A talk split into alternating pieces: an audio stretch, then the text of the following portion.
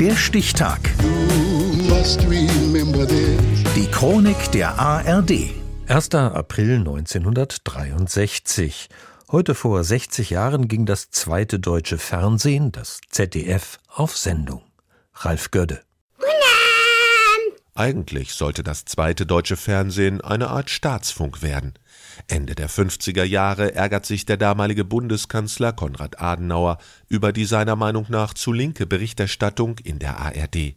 Er will ein staatlich gelenktes bundesweites Alternativprogramm installieren und bringt die Deutschland Fernseh GmbH auf den Weg, heftig kritisiert von der SPD-Opposition im Bundestag. Wir wünschen einen staatsfreien Rundfunk, so weit wie möglich vom Staate frei. Und es gibt noch ein anderes Problem. Die Organisation des Rundfunks ist den Ländern vorbehalten. So sieht es auch das Bundesverfassungsgericht und stoppt im Februar 1961 Adenauers Plan. Der Bund hat durch die Gründung der Deutschen Fernseh GmbH gegen Artikel 30 und gegen Artikel 5 des Grundgesetzes verstoßen. Das Urteil führt dennoch zur Gründung eines zweiten deutschen Fernsehprogramms, freilich anders als vom damaligen Kanzler beabsichtigt. Die Regierungschefs der Länder vereinbaren im Juni 1961, das ZDF als eine unabhängige Anstalt zu betreiben.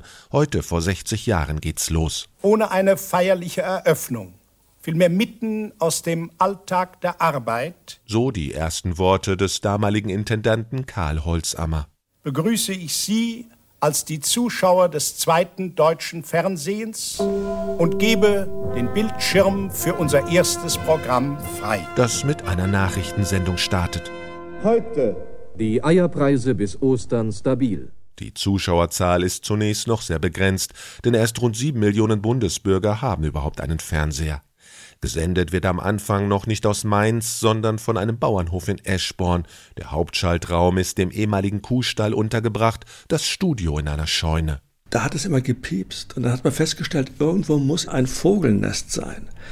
Und es wurde dann ein paar Tage lang, haben Techniker dieses Nest gesucht und das war dann irgendwo versteckt, aber sie haben es gefunden und den Vogel dann nach außen getragen erinnert sich der erste ZDF-Volontär Günther Alt, der damals von Beginn an beim aktuellen Sportstudio mitarbeitet, das im August 1963 Premiere feiert. Politisch positioniert sich der neue Sender gegen den linken Zeitgeist. Dafür sorgt Intendant Karl Holzammer, ein konservativer Katholik, der, wie erst jetzt herausgekommen ist, seine Verstrickungen in das NS-Regime damals vertuscht und uminterpretiert hat. Ich habe natürlich in dem Fernsehen auch ein Stück Erziehungswerk gesehen. 1969 schickt er das ZDF-Magazin mit Gerhard Löwenthal ins Rennen als ideologische Antwort auf den schwarzen Kanal im DDR-Fernsehen. Aber die Mainzer Anstalt versteht es von Beginn an auch zu unterhalten. Mit Lufernburgs interaktiver Spielshow Der Goldene Schuss. Wunderbar! Großartig! Peter Frankenfels vergiss mal nicht, später mit Wünsch dir was Dalli Dalli und Der große Preis, macht das neue Programm fortan der ARD-Konkurrenz. Hier ist Berlin, das zweite deutsche Fernsehen, präsentiert Ihnen Ausgabe Nummer 1 der Hitzparade. Am Mikrofon Ihr Dieter Thomas Heck. Guten Abend! Setzt mit der ZDF-Hitparade und Ilja Richters Disco auch musikalische Akzente. Heute vor 60 Jahren ist das ZDF erstmals auf Sendung gegangen.